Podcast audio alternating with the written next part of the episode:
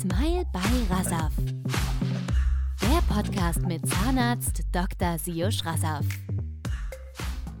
Herzlich willkommen bei einer neuen Folge vom Zahnarzt Dr. Seo Schrassaff im schönen Frankfurt. Und äh, heute sprechen wir ausnahmsweise nicht über Zähne, weil, lieber Seosch, du hast ein ganz, eine ganz spannende Erfahrung gemacht. Du hast mich vor zwei Wochen gesagt, Dennis, ich brauche eine Auszeit.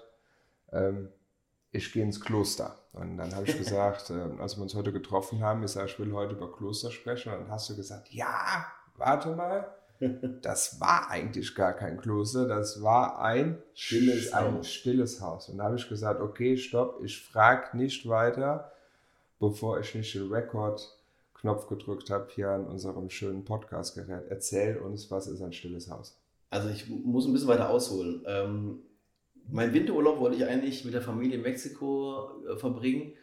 Aber irgendwie hat da gar nichts geklappt. Wir sind nach drei Tagen zurückgeflogen, da wir einen Wasserschaden hatten im Haus und äh, dann gab es so Regen, das Kind war krank. Also da war halt nichts mit Erholung. Und dann, Es hat gerade geklingelt, es war aber nicht für uns. ja, das ist Es war auch nicht Lieferando.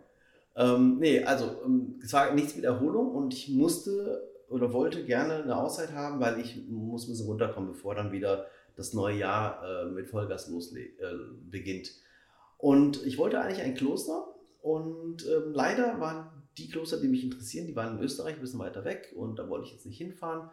Und dann sagte eine Bekannte zu mir, ähm, schau dich doch mal bei stillen Häusern um. So, war für mich völlig Neuland. Ich habe also recherchiert im Internet und bin dann auf ein Haus in Rengsdorf bei Koblenz gestoßen. Das ist. Soll ich dir mal was sagen? Ja. Das jetzt, jetzt wird es gruselig. Wieso warst Das du da? ist der Nachbarort, wo ich groß geworden bin. Ist das so? Ist so, Oberbiber. Ach komm. Direkt daneben dran. Der weiß ich, habe ich gelesen. Auf der, auf der, Ja, auf und ich war da früher immer im Wellenbad Montemare. Da bist du dran. Das, ja, genau, das ist um die ja, Ecke. genau. Also, ja. das ist so. ja Wahnsinn. ja. Nee, also pass auf, das ist ein evangelisches Haus. Ich habe dann angerufen und gesagt, passen auf, ich würde mich gerne bei Ihnen einmieten. Und äh, das ist auch so, dass man als Nichtgläubiger da reingehen darf. Und ähm, dann gibt es aber auch Kurse. Und in dem Fall war das in der Tat äh, ein Kurs mit 16 Frauen. Alle so, ich will da, nee, nee, nee, jetzt kommt deine Fantasie wieder. Nein, nein, nein. Ich will äh, da gar nicht ähm, das äh, schlecht reden, aber die waren, sagen wir mal so, Ende 50 aufwärts, die Damen, ja. Ja. So.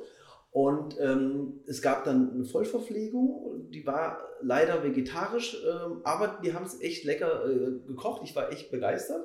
Essenzeiten gab es 8.30 Uhr, 12.30 Uhr, 18.30 Uhr. Das war natürlich sind natürlich Zeiten für mich, äh, die nicht wirklich passten. Da, beim ersten Abend bin ich dann auch nachts um, um, um halb zwölf nochmal zu McDonalds gefahren, weil ich einfach Hunger hatte. Wenn ich um halb sieben esse, dann reicht mir das nicht. Ähm, du musst es so vorstellen, ähm, ich habe einmal ein eigenes Zimmer gehabt, das war so wie eine Jugendherberge. Man musste auch selber sein Bett beziehen und äh, meine Frau, nachdem ich dir das erzählt hatte, hat erstmal gelacht, dachte er, super, kannst zu Hause direkt weitermachen. Ähm, ja, ich habe dann meditiert. Äh, in, es gab einen Meditationsraum und ich wusste nicht so wirklich, wie ich meditieren soll. Dann bin ich in die Bibliothek des Hauses, habe mir da ein Buch geholt und habe dann mich damit beschäftigt, äh, mit Atemtechniken, ein bisschen zur Ruhe zu kommen, war viel spazieren, habe viel gelesen.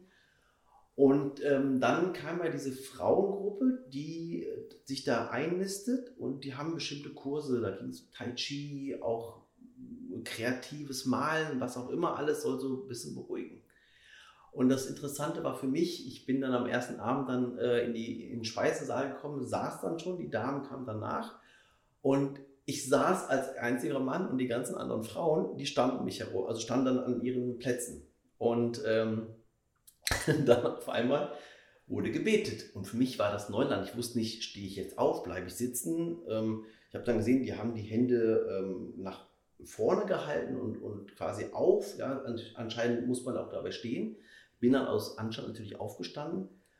Ähm, danach war das Gebet fertig hingesessen. Wir haben gegessen. Man durfte auch nicht reden im Haus. Es ist ja ein stilles Haus, ja. Und dann ging dann auch so, wenn man das Salz brauchte, hat man halt gewunken und auf das Salz gezeigt, hat das dann so bekommen.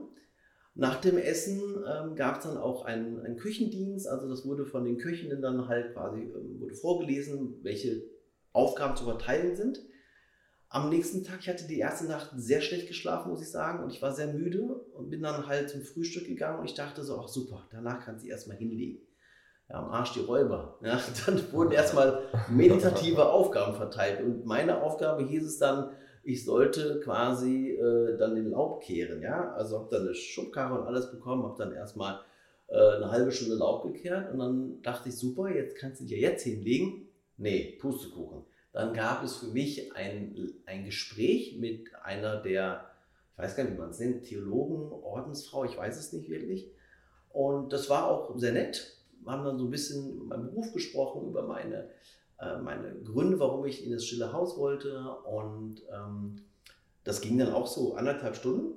Und als ich mich dann wiederum aufs Bett gefreut habe, war es aber schon fast halb zwölf, äh, halb elf, äh, nee, halb eins, also ging es dann zum Mittagessen.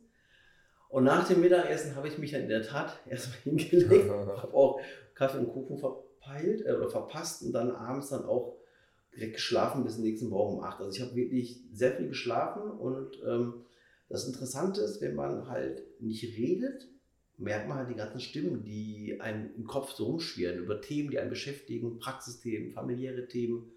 Beim Spazierengehen, man nimmt einfach Sachen wahr, die man im Alltag, wenn man so im Hamsterrad ist, gar nicht wahr. Und das war für mich super, weil ich bin, obwohl es nur drei Tage war, echt runtergekommen.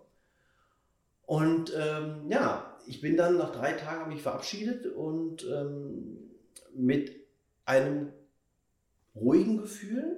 Und ich habe für mich jetzt äh, vorgenommen für dieses Jahr, dass ich mich mehr um mich kümmern möchte, sei es mehr Sport, mehr Auszeiten. Und ich werde mit Sicherheit wieder mal so ein Haus besuchen, aber dann vielleicht wirklich ein Kloster und dann noch vielleicht was Schönes in Österreich. Und dann können wir gerne nochmal eine Podcast-Folge darüber Das ist toll. Ich empfehle auch zu wandern. Ich gehe ja sehr gerne alleine wandern und da äh, berichte ich nach der Wanderung das gleiche, was du jetzt nach dem stillen Haus, weil ich unterhalte mich auch nicht da stundenlang mit einer Kuh, weil ich gehe ja wirklich alleine und man hält halt einfach mal, weiß ich nicht, acht Stunden die Fresse. Ja, das ist halt echt interessant. Ne? Also man, man ähm, hat das im Alltag ja so nicht. Ne? Ich bin ja nicht so der Wanderer, aber beim Spazierengehen habe ich das auch festgestellt. Und auch eine, eine witzige Sache war auch, dann für mich waren ja die ganzen Gebete ja auch neu. Ich wurde ja auch eingeladen zum Morgen- und Abendgebet. Das habe ich aber dann dankend abgelehnt. Aber auf einmal wurde dann angefangen zu singen. Ne? So, ähm, ähm, wie, wie, ähm, wie war das nochmal, das Lied? Mal kurz, ähm, weiß ich nicht mehr. Aber es war ganz süß. Ja? Nach dem Essen stehen sie auf und einmal wird dann gesungen. Und äh, ich hatte noch die Gabel in der Hand. Ich wusste nicht, darf ich das zweite essen, darf ich nicht essen.